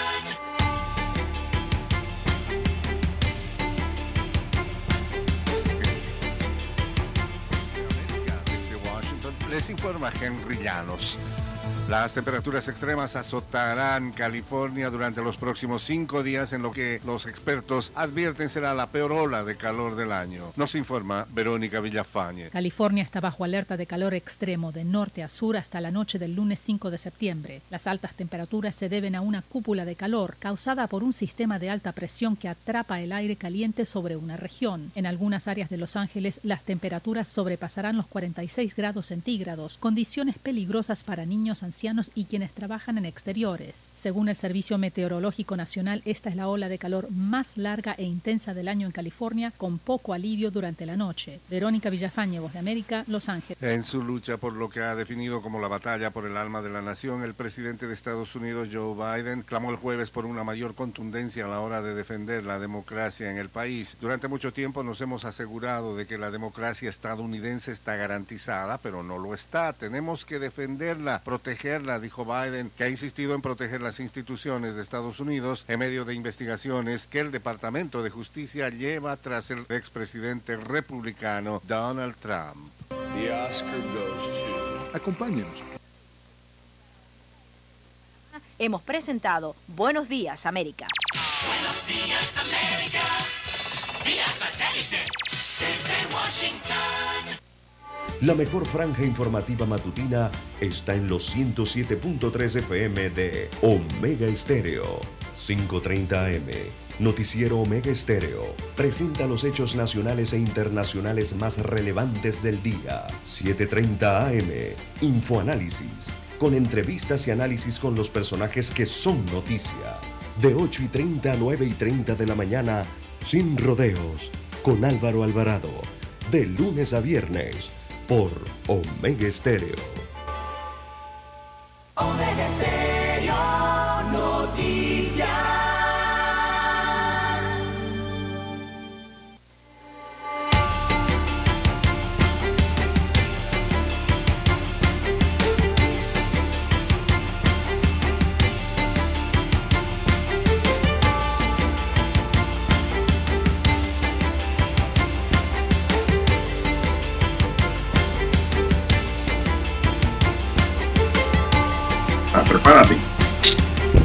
Bien. Seguimos, son las 7.3 minutos, 7.3 minutos en su noticiero Omega Estéreo, cadena nacional. ¿Qué más tenemos, César, para hoy? Oiga, estaba viendo una nota aquí de algo pues que nos llena de tristeza y dolor porque se trata de pérdidas de vidas humanas, don César. Y es que esto sucedió en Chiriquí. Resulta ser que Kevin Alexis Gutiérrez, de 33 años, falleció luego de chocar y volcar su vehículo contra un objeto fijo, una alcantarilla, en la carretera que conduce a Cochea, en el distrito de David, provincia de Chiriquí. Horas después, su padre, Eric Alexis Gutiérrez, de 58 años, murió de un infarto tras acudir a la escena y ver a su hijo frío en la vía. El accidente de tránsito se registró a eso de las 3 y 30 de la madrugada de ayer jueves frente a la finca Los Pinzones, en el sector conocido como El Cerrito. Según las estadísticas de la Subdirección de Operaciones de Tránsito, con esta muerte aumentan a 29 las víctimas fatales en las vías de esta provincia. A las 9 y 30 de la mañana se presentó a la escena Eric Alessi Gutiérrez, quien, pues al ver a su hijo tirado sin vida, sufrió un paro cardiorrespiratorio allí y fue trasladado al hospital Rafael Hernández de la ciudad de David, pero fue en vano. El shock fue muy grande, don César. Wow. Dos Qué- muertes. qué por un tragedia. accidente, mire usted. Qué tragedia Uno directo y uno indirecto. Una tragedia total. Increíble. Qué y voy a decir la verdad, don César, uno que piensa y ve, yo, yo, yo, yo, yo me pongo a pensar como ese padre, ¿no? Un padre cuando quiere un hijo, de verdad, don César, es como si fuera parte de su vida. Créame, usted es padre de familia. Así es. Bueno, Dani será por ahí más adelante. Pero eso es algo, algo que no tiene explicación, ¿no? Cuando un padre quiere a un hijo o a una hija, eso es como parte de la vida misma del padre. Cuando no lo quiere, ah, le da igual. Pero todos los padres no son iguales, no somos iguales. Así que, pues, lamentable este hecho, una doble muerte, una por accidente y la otra, pues, de manera indirecta por la impresión del accidente de don César. Triste esto. Sí, muy triste. Ocurrido.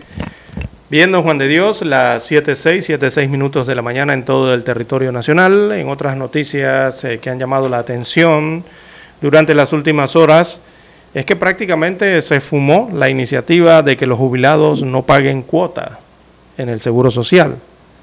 Esta era una, ah, estaba difícil. Esto era una Está difícil que se, se apruebe. Sí, esta era una, una iniciativa que había presentado la diputada del Partido Cambio Democrático, Mayín Correa. Ella anunció ayer que va a retirar ese proyecto de ley presentado. Así que esta iniciativa buscaba que los jubilados dejaran de pagar las cuotas a la caja del Seguro Social. Será retirada eh, por la propia proponente, que es Correa. Esto lo informó, pero lo informó ayer la caja del Seguro Social, no lo informó la diputada. Eh, lo informó el Seguro Social a través de un comunicado donde se detalla en ese comunicado que la iniciativa será reemplazada por un anteproyecto de ley para legislar la obligación del Seguro Social a costear los medicamentos a los pacientes por medio de un recibo para adquirirlos en otros establecimientos. Eso no es lo del Medixol, algo parecido, prácticamente lo mismo. Eh, o de otros planes anteriores que se han aplicado con ese mismo mecanismo antes de ese Medixol. Bueno, eh, está, está, está quitando una, una iniciativa de que no se pague una, las cuotas por otra que va a presentar la propia institución para tratar de costear los medicamentos a los pacientes. Así que ante este retiro, Roberto Garay de la Sociedad de Jubilados del Cuerpo de Bomberos de Panamá aseguró que como jubilados y pensionados nunca estuvieron de acuerdo con el anteproyecto que propuso la diputada Correa de dejar de pagar las cuotas a la caja del Seguro Social. Ese anteproyecto no era, no era conveniente, dijo este jubilado, porque el 62% que le quitan a los jubilados no representa nada, destacaba este no, aparte de eso, don César, la caja de seguro social está en una situación crítica que necesita más fondos. Entonces eso sería como quitarle el Benoclis, don César, al deshidratado. No se puede, y menos en este momento. Ahora bien, aquí... Y además la Caja de Seguro Social persiste y vive por su espíritu solidario. Pero es que ahí está el otro, la otra problemática, no, don Juan yo, de no, Dios. yo no le vi sentido a esa propuesta. Pero es que ahí viene el, el otra, el, el otro kit. Eh, retiran un proyecto porque, bueno, evidentemente no era muy conveniente van a presentar otro para eh, abastecer medicamentos, pero realmente ese, esa será la solución. Bueno, algunos dirigentes de los jubilados dicen que tampoco están de acuerdo con la nueva propuesta que presenta eh, el director general de la Caja del Seguro Social. Dicen los jubilados, o por lo menos este jubilado que es eh, entrevistado por el diario El Siglo, dice, lo que queremos es que se cambie la junta directiva de la Caja del Seguro Social porque hay miembros que se han puesto eh, que se han puesto de a dedo en esos cargos. También ayer eh, en una reunión que entre Enrique Lao Cortés, él es el, el, el, director general del Seguro Social, la diputada Correa propuso que la institución sea partícipe de un proyecto que adelanta a la parlamentaria denominado Casa de Día. Ya eso tiene que ver con hospitalizaciones, ¿no? eh, que consiste en brindar atención y cuidados diarios a los adultos mayores. Otra responsabilidad también que tiene la institución de seguridad social porque maneja hospitales igualmente. Eh, 9.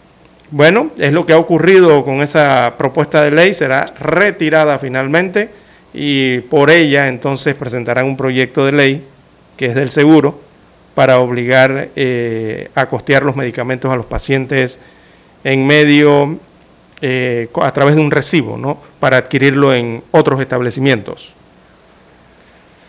Es una urgente necesidad, pero el deber de la caja, don César, es abastecerse. Así es. Abastecer su depósito y estantería para que no tenga que comprar esos medicamentos afuera a precios más altos. Bien, son las 7:10 minutos. Don César, aquí dice el presidente del partido Movimiento Otro Camino, Ricardo Lombana, afirmó que de ganar la presidencia de la República en el 2024 y no lograr así una mayoría legislativa que le acompañe con otro camino, no se dejará chantajear de la Asamblea Nacional. Bueno, eso lo dijo una vez don César, ¿se acuerda que lo entrevistamos allí en Omega Estéreo hace ya buen rato? Sí, sí, estuvo sentado aquí. Que quede bien claro, si yo soy presidente y no tengo mayoría en la Asamblea, no me voy a dejar chantajear. No voy a pactar ni planillas, ni botellas, ni nombramientos de botellas, ni contratitos para que paguen pauta oficial en las emisoras que tienen los diputados, ni todas las cosas que siempre se han hecho, porque los ciudadanos están hartos de eso y yo quiero representar a esos ciudadanos, indicó Lombana. En una entrevista en el programa Portada de la Estrella de Panamá, hoy está en primera plana de este diario, Lombana expresó que aspira a que en la próxima asamblea haya un número importante, si no la mayoría, de diputados del movimiento Otro Camino y también de los diputados independientes que permitan cambiar la realidad que el país y la asamblea vive hoy. Lombana, quien fue candidato por la libre postulación en las pasadas elecciones, manifestó que en el actual proceso electoral rumbo a estas elecciones eh, no veo opciones reales en que un verdadero independiente quede entre los tres candidatos a la presidencia por la libre postulación, porque probablemente asegura esas tres plazas las ocuparán personas que vienen de partidos políticos tradicionales para precisamente manipular la oferta electoral. Mencionó como ejemplo a la diputada Zulay Rodríguez, de quien dijo que probablemente está en la carrera presidencial como independiente para ayudar al expresidente Ricardo Martinelli quien también aspira a ocupar la presidencia por el partido realizando metas. También se refirió a la posibilidad de unificar un gran bloque independiente rumbo al 2024. Habló de un grupo importante de candidatos independientes que no respondan a otros intereses o a otros partidos y el movimiento Otro Camino que está compuesto por muchos independientes o que vienen de otros partidos pero que no se sienten representados por las prácticas clientelistas actuales, señaló también manifestó que no está dispuesto a hacer alianzas si estas son para repartirse el país, los cargos, los ministerios, ni los nombramientos de botellas y demás. Si eso es lo que quiere Cambio Democrático y el panameñismo, no hay alianza, porque las 400 mil personas que votaron por mí, eso es lo que me dicen y me piden que haga. Yo estoy en esto para detener ese tipo de política todos los panameñistas y todos los de cambio democrático que entiendan que la forma de hacer política donde se ha usado de la población tiene que cambiar. Conversemos sobre qué vamos a hacer para cambiar esta realidad, puntualizó el abogado Ricardo Lombana, César, en entrevista concedida a la estrella de Panamá. Bueno, Oiga, no, esto, y esto me trae a colación algo que dijo esto el amigo Carreira. También ¿Cómo se llama Carreira? ¿Cómo?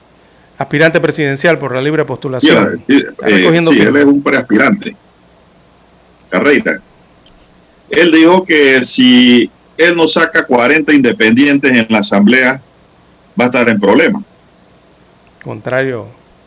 Él dice que se necesitan 40 diputados independientes electos en las próximas elecciones. La mayoría legislativa, cuando se refiere a 40. Y ahora veo que Ricardo Lombana más o menos dice lo mismo, pero él dice que si no lo logra con los independientes y otro camino, él no se va a dejar chantajear para dar contratitos, para dar planillas brujas, para dar y dar y dar, como está ocurriendo actualmente con la Asamblea Nacional de Diputados, sí, que no necesita tanto dinero como están programando en su presupuesto. Exacto, o sea, tienen una planilla exageradamente alta para el funcionamiento de una Asamblea Nacional, don Juan de Dios. Aquí pareciera que hay dos órganos ejecutivos, uno en San Felipe y otro en la 5 de mayo. ¿Usted sabe cuántos funcionarios tiene la Asamblea allá?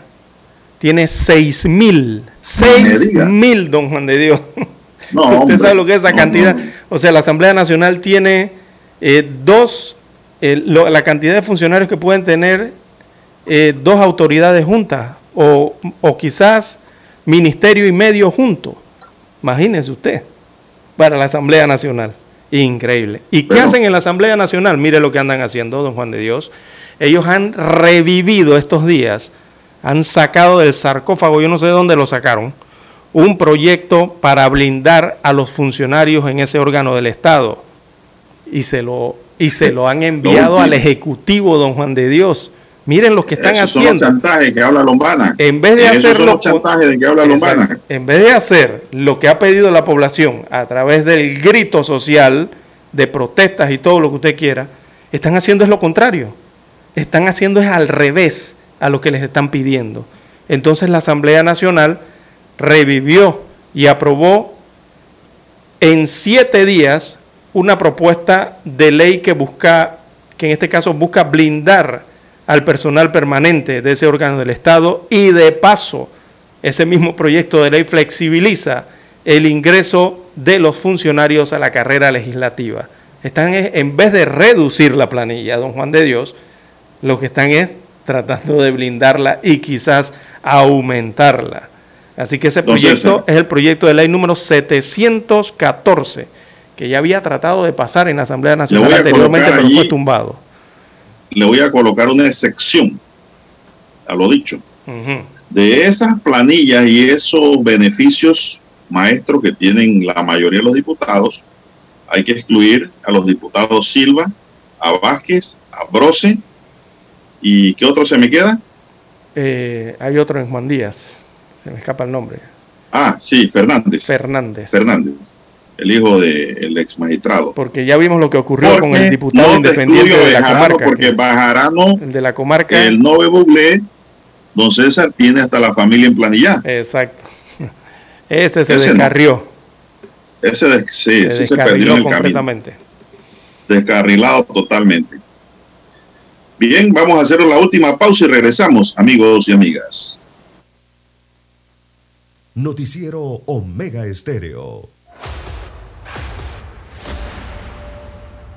Desde los estudios de Omega Estéreo, establecemos contacto vía satélite con la voz de América.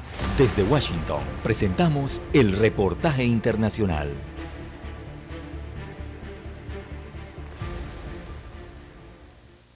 En el inicio de sesiones en el Congreso mexicano, diputados se comprometieron a colaborar en las acciones diplomáticas del gobierno federal para persuadir a congresistas estadounidenses sobre la necesidad de frenar el tráfico de armas, tras reunirse con el canciller Marcelo Ebrard, quien les pidió presionar mediante una carta a legisladores de Estados Unidos. El diputado del Partido Verde, Carlos Puente, dijo que están conscientes de que la violencia que genera el crimen organizado y la cantidad de homicidios en México es proporcional al número de armas que ingresan de manera ilegal y no habrá esfuerzo que rinda frutos mientras no se atienda esta situación. Se comprometió a poner el tema sobre la mesa en todos los foros y encuentros interparlamentarios con sus pares estadounidenses, con el fin de convencerlos de que la legislación de su país en materia de venta de armas tiene impacto más allá de su territorio el diputado dijo que para la elaboración de la carta se buscará la participación de todas las fuerzas políticas representadas en el Poder Legislativo. Por eso nos comprometimos con él para acompañar desde esa división de poderes, poder participar y sumarnos a los esfuerzos para poder buscar sensibilizar a nuestras contrapartes en el Congreso norteamericano para que trabajemos pensando en esas consecuencias que hoy lastiman a nuestros países. Antes el canciller Ebrard escribió en su cuenta de Twitter, Coincidimos con el presidente Biden y le reconocemos su interés por frenar el tráfico de armas hacia México. Sería una ayuda enorme para reducir la violencia. Sara Pablo, Voz de América, Ciudad de México. Escucharon vía satélite desde Washington el reportaje internacional. Para anunciarse en Omega Estéreo, marque el 269-2237. Con mucho gusto le brindaremos una atención profesional y personalizada. Su publicidad en Omega Estéreo. La escucharán de costa a costa y frontera a frontera. Contáctenos 269-2237. Gracias. Problemas de tierra. Reclamos por accidentes. Despidos injustificados. Reclamos de herencias, sucesiones, daños y perjuicios. Todo problema legal civil, penal y laboral, consulte al 6614-1445. Licenciado Juan de Dios Hernández le atiende. 6614-1445. Con atención en Panamá, Panamá Este, Panamá Oeste, Colón, Coclé, Santiago, Herrera y Los Santos. Anote y consulte 6614-1445. ¿Qué tal amigos? Les saluda Álvaro Alvarado. Quiero invitarlos para que me acompañen en mi nueva casa, Omega Estéreo, donde estaremos hablando sin rodeos de los temas que interesan a Panamá. De lunes a viernes, de 8 y 30 a 9 y 30 de la mañana. Sin rodeos, con Álvaro Alvarado, por Omega Estéreo. Noticiero Omega Estéreo.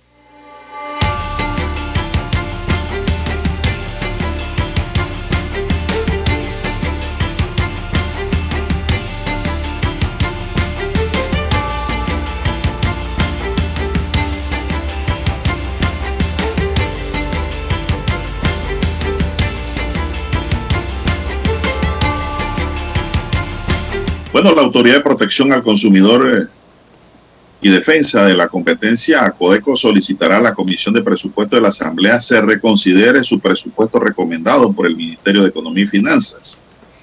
La entidad indica que es con el fin de poder cumplir con sus múltiples funciones. Durante la presentación de la vista presupuestaria el próximo 5 de septiembre, Acodeco espera que los recortes realizados por parte del MEF sean reasignados nuevamente por la exigencia de los grupos participantes en la Mesa Única del Diálogo por Panamá en un mayor compromiso en la fiscalización de las medidas adoptadas. Explican que la entidad debe fiscalizar 21 leyes nacionales con sus modificaciones, 7 decretos ejecutivos, 94 reglamentos técnicos y varias resoluciones, por lo que requiere de mayores recursos para verificar el cumplimiento de estas disposiciones. Añaden que en los últimos decretos ejecutivos aprobados recientemente por el gobierno requieren de una mayor verificación de más de 10.000 locales comerciales en todo el país. Adicionalmente, describen que la Ley 45 de 31 de octubre de 2007 exige una labor constante de protección al consumidor y defensa de la competencia. En este aspecto, desde su creación hasta julio del presente año, ha resuelto 38.421 quejas a favor de diferentes consumidores por una cuantía de 390.865 dólares. En materia de defensa de la competencia se han impuesto multas hasta por 3 millones de dólares, don César, ¿eh? a de 67 a 73 empresas por prácticas monopolísticas. La institución señala que los mayores retos para que lo que resta del año en curso se deban visitar más locales comerciales de todo el país y atender las denuncias y quejas de los consumidores y también aumentar las investigaciones por posibles prácticas monopolísticas, César. Bueno, ¿usted sabe cuántos inspectores tiene la Codeco para todo el país, César? Yo le Eh, dije no, aquí. No llegan ni al ciento, ya andan como por 70. No, yo son creo. como 80. 70, 80, sí, por allí. No 80 llegan ni a para todo 100. el país, eso es imposible. Increíble. Así no, así Muy no, se, pocos inspectores. así no se puede, muy don. Juan de Dios. Claro, y no puede tener porque no tiene Encima presupuesto. de eso ahora le recortan el presupuesto, que yo me imagino que iban a nombrar más inspectores para este año venidero, ¿no? Lo que se esperaba, ¿no? Eh, Esperaba y yo espero, yo esperaba, no, yo espero que esto se rectifique. Así es. Y allí vemos, eh, es que siempre caemos en la Asamblea Nacional, don Juan de Dios, porque imagínese usted, la Asamblea Pero es que Nacional. ese es el taller de leyes, don César, por eso es que hay Pero que mire lo que ocurre, en esa misma Hay que comisión, buscar buenos orfebres. sí, en esa no- misma comisión de presupuesto, en donde se está discutiendo esto de la Codeco que no tiene para los inspectores para poder tra- tra- tra- tratar de garantizar que los precios estén competitivos allí o por lo menos visibles los precios, no ver este tema. En esa misma comisión es eh, donde se aprueban eh, los aumentos de presupuesto a las instituciones o las disminuciones, sea del nuevo presupuesto o del presupuesto modificado eh, durante los 12 meses de la vigencia fiscal, o sea, durante el año. Y usted sabe cuánto se ha aumentado de presupuesto de la Asamblea Nacional hasta el mes pasado, don Juan de Dios. ¿Cuánto? Bueno, el presupuesto de la Asamblea Nacional era de 135 millones de dólares a inicio de año y ya van por 200.4 millones de dólares. O sea, se han aumentado más de 65 millones de dólares de presupuesto que ya lo están ejecutando ese aumento eh, en respecto al presupuesto original y se lo han aumentado en menos de 6, 7 meses, don Juan de Dios. Y al ritmo que van, eh, van a finalizar seguramente con un presupuesto superior a los 200 millones de dólares para esta vigencia fiscal 2022, cuando a ellos, o, o ellos mismos se aprobaron, porque ellos ahí están en la comisión de presupuesto, se aprobaron un presupuesto original de 130 135 millones de dólares. ¿Pero para qué tanto dinero? Esa es la pregunta. Porque, ¿Para qué necesitan tanto dinero los diputados? Evidentemente, cuando ve la ejecución presupuestaria mensual, se da cuenta que todo se gasta en funcionamiento y dentro del funcionamiento se gasta en el pago de planillas, don Juan de Dios. El casi el 90-92% del presupuesto de la Asamblea Nacional se lo fumigan en pagar planillas, don Juan de Dios, pagar a empleados. Por eso es que la Asamblea ya llega a 6 mil empleados. Y si usted divide 6 mil empleados entre lo que es la Asamblea, que son 71 diputados, usted se dará cuenta que por qué un diputado debe tener tantos empleados para hacer la función legislativa. Coja un cuaderno, don César, y vaya a la Asamblea a verificar si ese personal está ahí para que usted vea la belleza que le va a salir. Exactamente. Entonces, por eso se habla tanto de planillas cashback, planillas brujas, planillas infladas, eh, presupuestos la Contraloría, don César, no está haciendo su trabajo tampoco. Y la Contraloría ni por enterada, don Juan de Dios. Ni por enterada si ellos fueron los que nombraron al Contralor. Bueno. Aquí tendrá que pasar muchos, muchos siglos para que llegue un nuevo chinchorro Carle, don César, a la Contraloría. Así es. Se nos acabó el tiempo. Daniel Arauz nos acompañó en el tablero de controles en la mesa informativa. Les